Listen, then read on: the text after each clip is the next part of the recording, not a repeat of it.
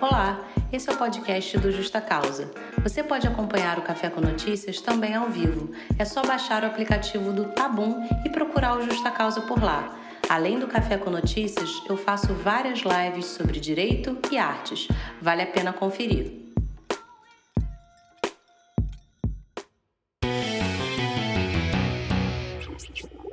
Esse é o nosso Café com Notícias, trazendo notícias fresquinhas da semana, o que aconteceu de mais importante ao longo da semana no Brasil.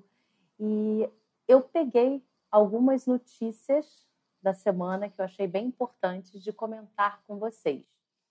Bom, o primeiro assunto que a gente precisa falar dessa semana de março foi o Dia Internacional de Luta das Mulheres, né, que é, é uma data muito significativa, é, celebrada no dia 8 de março é um dia em que as mulheres não, não querem, na verdade, ganhar flores, ganhar presentes. Na verdade, a gente precisa de respeito, representatividade, é, acolhimento, cuidado, é, possibilidades de emprego depois que a gente sai de uma licença maternidade, enfim, é muita coisa que a gente precisa, né? Não é verdade? É isso aí. Sei que vocês estão sabendo, estão ligadas nisso. E aí, por que, que a gente tem essa data? Né? Por que, que é o dia 8 de março? O dia 8 de março ele foi escolhido né, pela ONU em 1977 para ser esse Dia Internacional de Luta das Mulheres. E antes disso, o movimento feminista já usava essa data como uma, um fator importante de da gente levantar a nossa bandeira, chamar atenção né, para a sociedade do que está acontecendo, do que ainda não está acontecendo conosco, que precisa acontecer. E dois fatores, dois fatos levaram a isso. O primeiro foi um incêndio em uma loja, é, em uma indústria, perdão, é, em Nova York, em 1911. Foi uma tragédia que tirou a vida de várias mulheres, foi capa de jornais e naquele período denunciou-se inúmeras más condições de trabalho para aquelas mulheres. Começou-se a falar também sobre isso, né? sobre as más condições de trabalho a que as mulheres né, operárias eram submetidas. E o outro fato foi de 1917, foi a Marcha das Mulheres Russa por Pão e Paz. Então, são os dois fatos históricos importantíssimos para essa luta de direitos né, das mulheres. Não só esses, né? Se a gente parar para pensar, por exemplo, no Brasil, hoje, que direitos são de fato reconhecidos para nós mulheres, né? Quanto tempo que demorou para nós termos o direito a voto? Quanto tempo que demorou para nós podermos exercer cargos de chefia? E isso até hoje não acontece, né? A gente precisa ainda batalhar por isso. É muito emblemático ainda nessa semana, né, do dia 8 de março, notícias que são totalmente o oposto do que a gente quer. O primeiro fato que eu trago para vocês é o do PGR, né, o Procurador-Geral da República, Augusto Aras, que em um evento do CNMP disse, abro aspas, hoje é dia de homenagem à mulher, no seu sentido mais profundo, da sua individualidade, da sua intimidade. A mulher que tem o prazer de escolher a cor da unha que vai pintar, a mulher que tem o prazer de escolher o sapato que vai calçar. Como se isso fosse uma grande, um grande poder de escolha, né? Nossa, eu posso escolher a cor do meu esmalte, eu posso escolher o sapato que eu vou calçar. Que avanço, não é mesmo? Era melhor ter ficado calado, né? Principalmente se é um dia é, em que nós mulheres é, precisamos falar sobre o que ainda não está sendo feito né, e o que precisa mudar. E aí vai o sujeito e dá uma declaração dessas. Né? Obviamente, a Associação Nacional dos Procuradores da República, né, é, as mulheres, elas se manifestaram, emitiram uma nota é, dizendo que aquelas declarações reforçam estereótipos femininos, invisibiliza o trabalho desenvolvido pelas procuradoras e também reduz o papel que é desempenhado por elas naquela instituição. E isso, na verdade, também traz à tona é, o pensamento de parte da sociedade, né? de parte da sociedade machista, que ainda vê a mulher como um bibelô, como uma bela, recatada do lar, como uma mulher frágil, enfim. E que, nossa, tão fútil, né? Ela escolhe a cor do, do, da, do esmalte da unha, ela escolhe o sapato que ela calça, né? Que poder, na verdade, de ingerência que nós temos nas nossas vidas, não é mesmo? Que mais a gente precisa? É, ele afirmou, o Aras, depois que, obviamente, essa fala repercutiu bastante, ele disse que a declaração foi no sentido de que as mulheres podem assumir qualquer posição sem abrir mão da sua feminilidade. E ele disse que está sendo mal compreendido e que nunca quis diminuir a importância da luta feminina. Num dia em que você precisa falar sobre as nossas lutas e as nossas conquistas, porque nada foi dado de mão beijada para gente, ele vira e fala sobre cor de esmalte de unha e de, e de calçado, dizendo que, ah, para não abrir mão da feminilidade. Ou seja, ele quis se manifestar, né, emitiu uma nota, uma declaração e ficou pior. Né? A emenda ficou pior do que o soneto, era melhor ter ficado calado mais uma vez.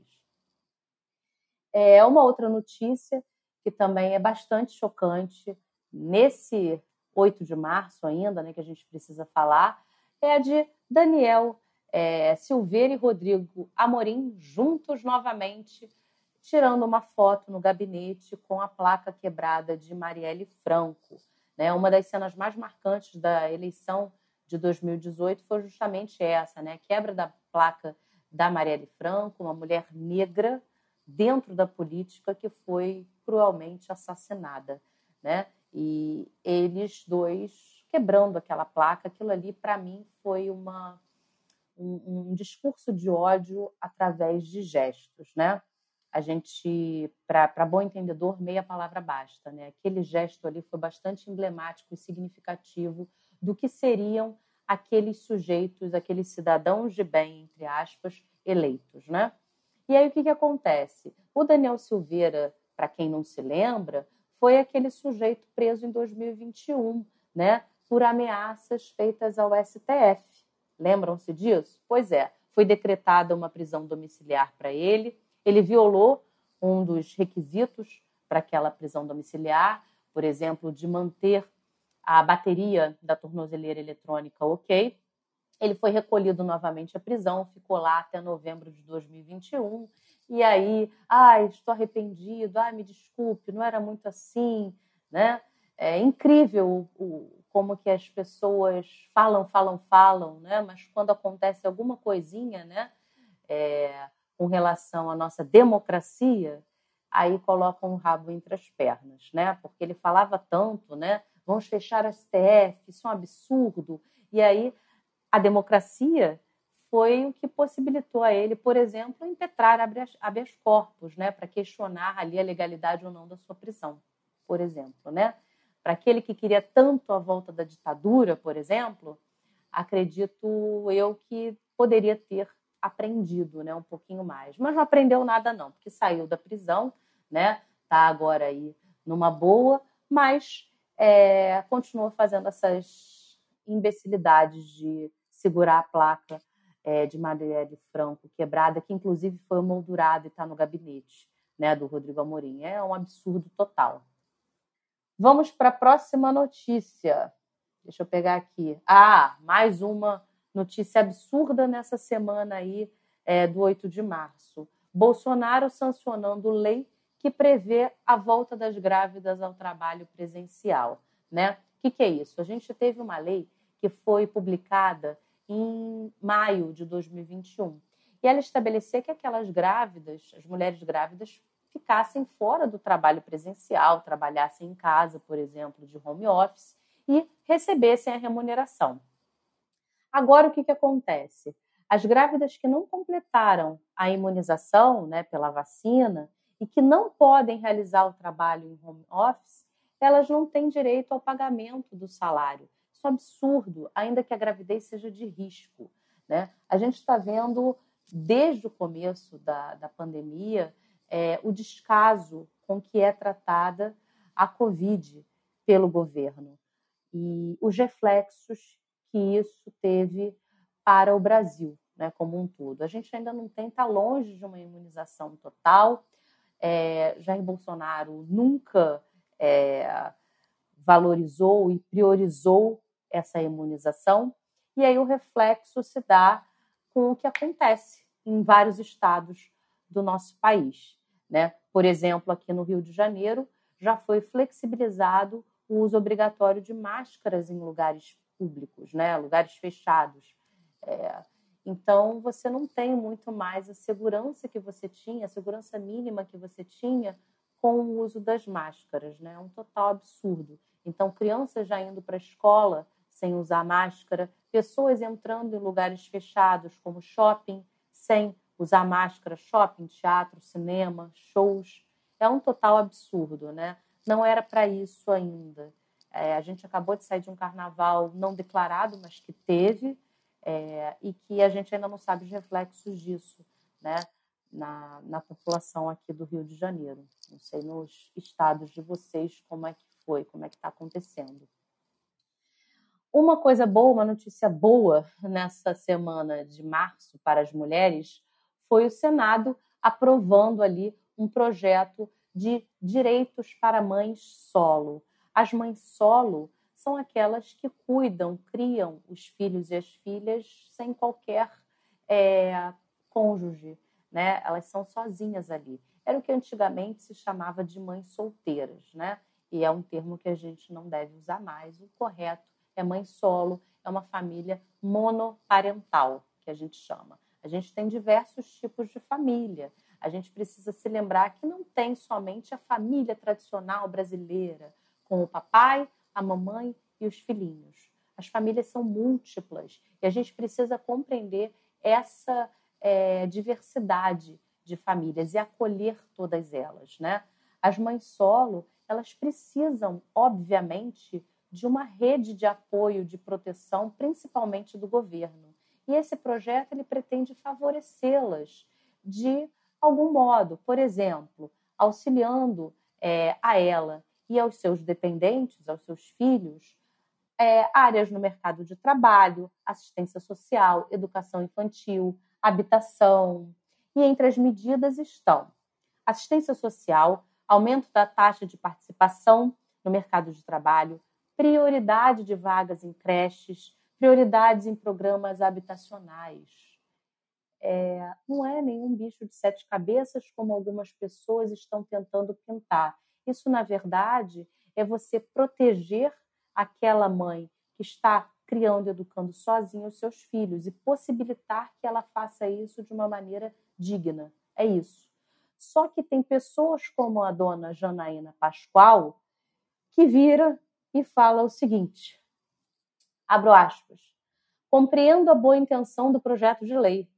No entanto, esse tipo de projeto pode servir de incentivo a não se formarem famílias, a não se oficializarem uniões, gestações precoces e até forçadas.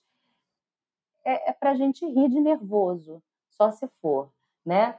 É, ela está achando o quê? Que um projeto que beneficia de alguma maneira as mães solo, vai ameaçar a família tradicional brasileira? Isso é um absurdo total, isso é, é de uma ignorância que não tem tamanho. Isso é você aplicar na prática o princípio da igualdade, que está na Constituição. O que é o princípio da igualdade? É você tratar de forma igual as pessoas que estão em iguais condições. E você tratar de uma maneira desigual as pessoas que estão em condições diferentes, para você equilibrar aquela balança. As mães solo, que não têm nenhuma rede de apoio, que estão sozinhas educando aquela criança, que não tem avô, avó, amigos, tios para conseguir é, formar uma rede de apoio, elas precisam, obviamente, de mais incentivo e de mais auxílio do governo. Isso é inegável.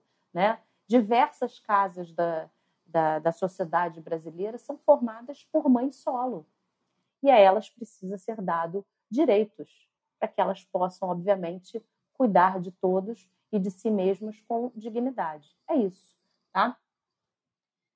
A próxima notícia é uma notícia que veio lá dos Estados Unidos, é, com o diretor Ryan Coogler. Ele dirigiu filmes como Pantera Negra e Creed. Ele foi para um banco, foi até um banco, foi tentar sacar um dinheiro da conta dele, é, 12 mil dólares, ele entrou no banco de máscara de proteção, óculos e uma touca. Chegou num banco em Atlanta, foi até o caixa e escreveu né, no papel: olha, é, quero retirar essa quantia aqui em dinheiro. No que ele estava esperando, o que, que acontece? Ele é surpreendido, porque ele é detido e algemado por policiais. Não só ele, como duas pessoas que o esperavam é, na porta do banco. A alegação era de que era um possível roubo. E aí, obviamente, a gente precisa falar que isso tem a ver com o nosso racismo estrutural, não é? É, algumas pessoas tentaram justificar o injustificável, dizendo: ah, mas olha só a quantia que ele tentou sacar. Ele entrou é, de máscara, óculos e touca no banco. E aí a gente precisa fazer um exercício aqui mínimo, né, é, de reflexão. Se fosse uma pessoa branca, se fosse eu, eu ando obviamente por aí de óculos e de máscara, né? Afinal, a gente ainda está numa pandemia. Então, eu uso a máscara de proteção, uso os meus óculos escuros. Eu nunca fui barrada em lugar nenhum, eu nunca fui seguida por seguranças em lojas, e nunca um alarme de um banco apitou quando eu chegava. E aí a gente precisa parar para pensar também, né? Um homem negro entrando num banco, retirando uma quantia que é equivalente a uns 60 mil reais, né? Então, aquele homem branco não pode ter essa grana toda também? E aí a gente precisa quebrar, né? Essa questão de tentar justificar o injustificável. Esse foi um episódio clássico de racismo, escancarado e que só não vê quem não quer, né? O próximo episódio racista que tivemos foi aqui no Brasil, em Goiás, é, num aplicativo de entrega de comidas. Uma pessoa pediu uns doces ali numa confeitaria e deixou o seguinte recado: é, manda entregador branco, não gosto de pretos nem pardos. Essa foi a mensagem que foi deixada pela cliente. Né? O caso aconteceu lá em Goiás e a empresária, a dona da confeitaria, disse que ela ficou tão desconcertada quando ela leu aquilo que ela pediu desculpas ao motoqueiro quando ele veio buscar o pedido. Né? E, e aí a gente vê né, como é que é, o, o, racismo ele não, ele não vem só das formas mais veladas. Né? Isso daqui é uma forma totalmente escancarada. Né? Eu não gosto de pretos nem pardos. A pessoa escreve isso num aplicativo de comida, porque não quer ter sequer um contato de pegar a comida com uma pessoa que seja negra, né? Obviamente, isso daí já vai para a delegacia, eles vão apurar o que, que aconteceu, o fato, e quando a gente tiver mais notícias, a gente comenta por aqui. É, o próximo projeto é de lei que foi aprovado e que é um, um avanço né, eu diria, é, que foi aprovado na Câmara a retirada da autorização pelo cônjuge da esterilização voluntária. O que, que é isso? Né? Agora, pela lei que a gente tem, a gente tem uma lei de planejamento familiar, a gente tem uma lei que permite a laqueadura e permite a vasectomia para pessoas casadas, desde que seu marido, sua mulher autorizem isso. O que é um total absurdo, porque acaba que você não tem o controle do seu próprio corpo. Então, por exemplo, é, eu sou uma mulher casada, é, eu quero fazer uma laqueadura. Eu não posso fazer isso se o meu marido não autorizar. Esse é o cenário que a gente tem hoje. Com esse projeto de lei que foi aprovado na Câmara, isso muda. Eu não vou mais precisar da autorização do meu marido para fazer uma laqueadura.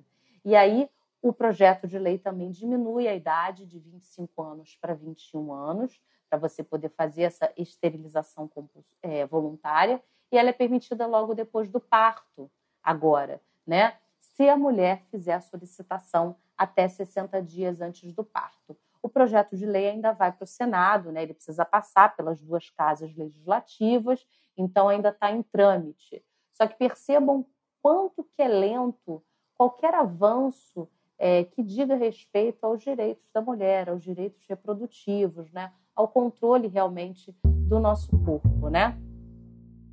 Tá gostando do conteúdo? Então siga o Justa Causa em todas as mídias sociais. Aproveita e conheça o nosso trabalho no Clube Direito e Arte, em que a gente trabalha livros de ficção todo mês e assiste a um filme sempre debatendo. Tem também o grupo de estudos, pensando questões de raça e gênero. Todo mês você vai estudar comigo um livro de não ficção de autores e autoras importantíssimos dessa área. Para finalizar, você também pode ser um padrinho ou madrinha do Justa Causa. Vai lá na plataforma do Apoia-se e contribua com valor mínimo de R$ reais. Temos também uma outra notícia que, na verdade, diz respeito a estelionato, é um dos crimes aí mais comuns que a gente vê por aí, e os estelionatários eles estão sempre implementando é, os novos golpes. Tem no, numa plataforma aí de filmes o golpista do Tinder, que está dando muito o que falar, está rendendo muitos comentários. E tem agora aí o golpista do Tinder no Brasil. Né? Ele se chama Lamartine Reis e ele se relacionava com mulheres nas redes sociais, usava documentos falsos para enganar, ele dava golpes e furtava as vítimas. Né? Ele uma das mulheres disse que perdeu mais de 6 mil reais e afirmou que ele fez, é, que ele fez dívidas em nome dela. Dívidas de 5 mil e pouco com agiotas. O homem foi preso em Olinda e ele se passava por diversos. É, dizia que ele tinha várias profissões. Ele era assessor de juíza, capelão, guarda municipal, diplomata. É, dizia que tinha uma filha doente, em São Paulo, que ele precisava de uma cirurgia, é, a cirurgia era muito cara, custava 47 mil. É, uma das vítimas, por exemplo, foi uma estudante universitária de 41 anos. Ela trabalhava fazendo faxinas para pagar a faculdade dela de direito. E ela é, chegou até a deixá-lo ficar na casa dela durante 20 dias, hospedado, enfim. Então, vocês vejam que o estelionato, principalmente esse tipo de estelionato, que é o chamado estelionato sentimental, é, o estelionatário ele seleciona muito bem as vítimas é, que serão sofrerão um golpe desses, né? É, muitas delas estão abaladas emocionalmente, muitas delas sofreram decepções amorosas e o cara se aproveita disso, se aproveita de uma eventual fraqueza daquela mulher, do emocional daquela mulher, para tirar o dinheiro que ela tem. E o dinheiro até que ela não tem. Muitas até contraem empréstimos, né? Esse estelionato é o estelionato sentimental, ou como outras pessoas chamam de golpe do amor. Muitas vezes é, o cara some e não deixa nem rastro, e fica muito difícil você conseguir é, encontrá-lo e por isso que é importante que as mulheres façam as denúncias para que é, a polícia consiga é, fazer as conexões com eventuais vítimas, né?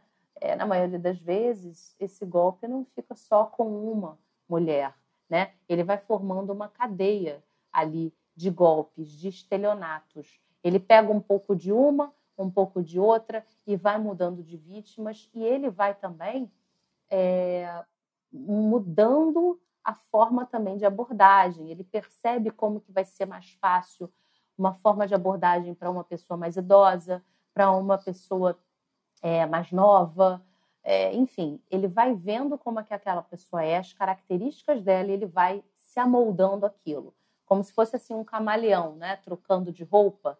É assim que ele age com as diversas vítimas que ele vai conhecendo e que ele vai encontrando ali no meio do caminho. Então a gente pensa que isso, na verdade, é só um roteiro de filme. Né? O golpista do Tinder aconteceu, são fatos reais. E aqui no Brasil, esse daqui é o, o mais recente, né? que aconteceu nessa semana aí, desse rapaz. Só que esse não foi o primeiro e, infelizmente, não vai ser o último golpe, né? o último estelionatário. Né? A gente vai ter ainda vários aí pela frente.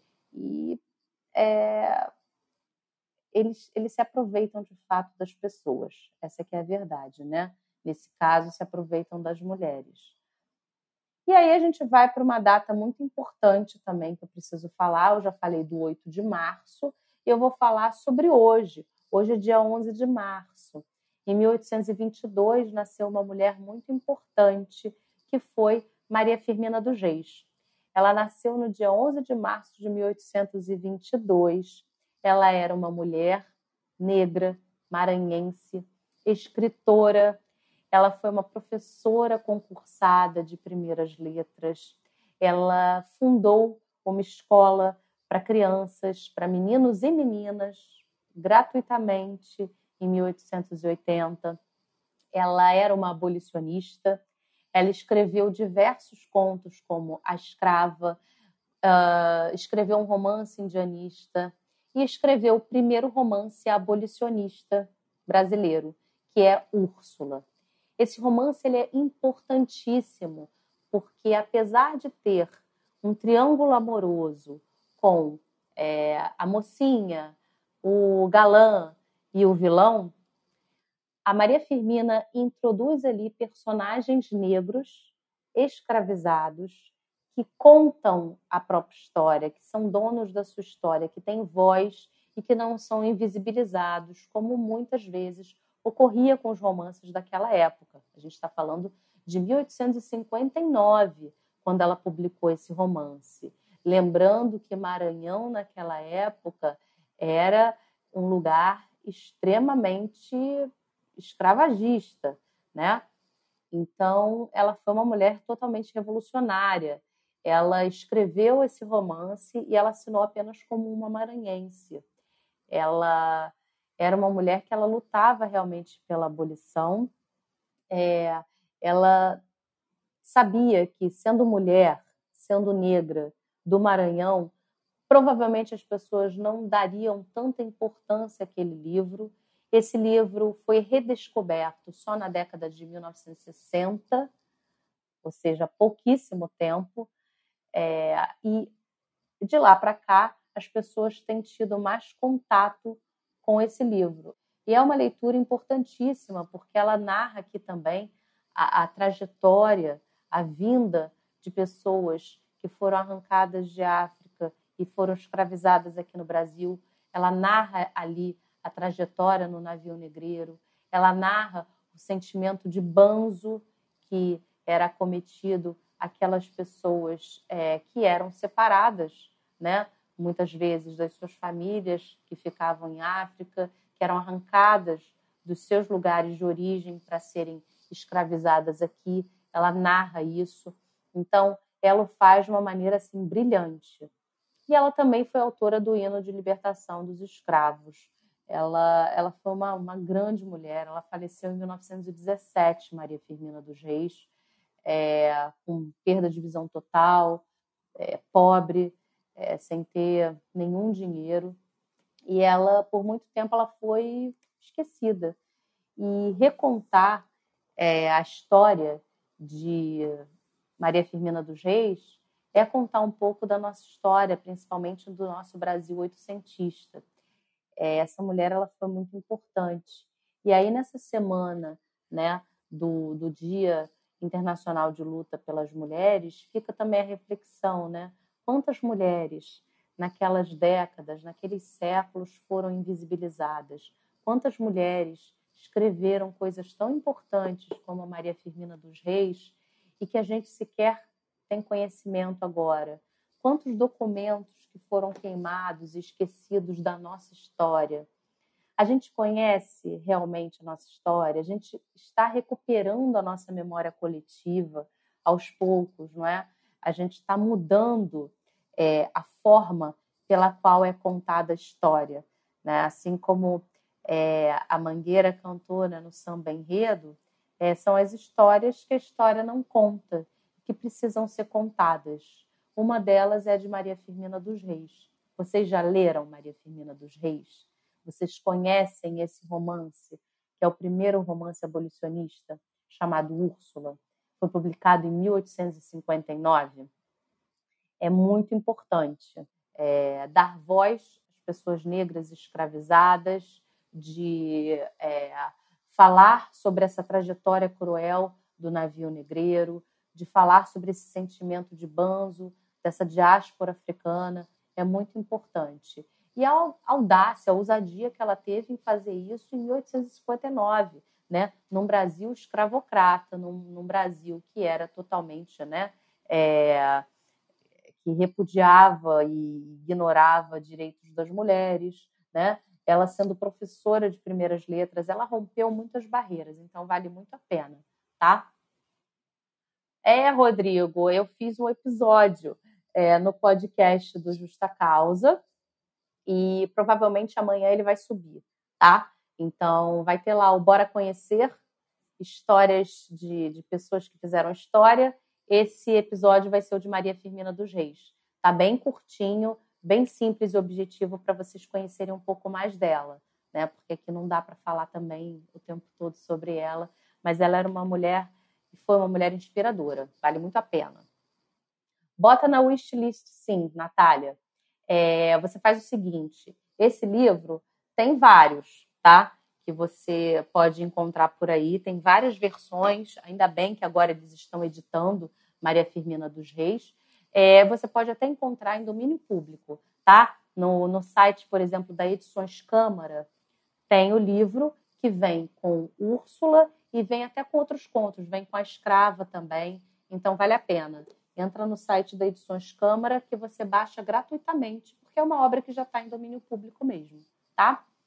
Joanita, ainda não li, mas já ouvi falar dessa grande mulher. Maravilha! Essa mulher foi, ela foi maravilhosa. E eu vou procurar trazer aqui no Justa Causa, no nosso quadro Bora Conhecer, né, histórias de quem fez história, várias mulheres incríveis, tá?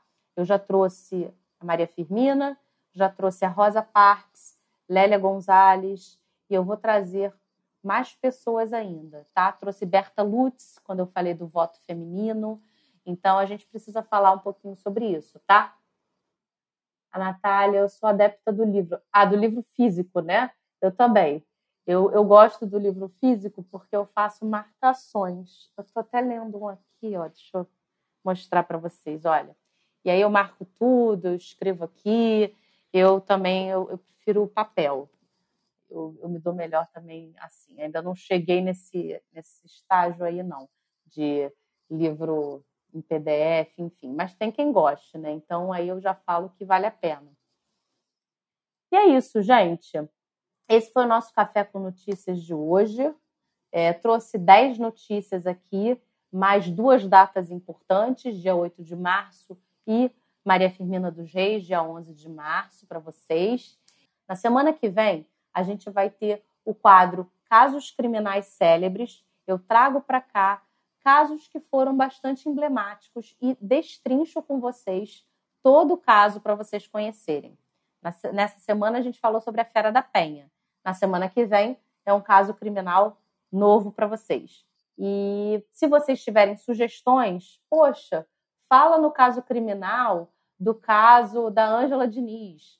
Fala, enfim, qualquer sugestão que você tiver de casos criminais ou de pessoas que você gostaria de conhecer mais a história, manda para mim por direct lá no Instagram do Justa Causa, tá?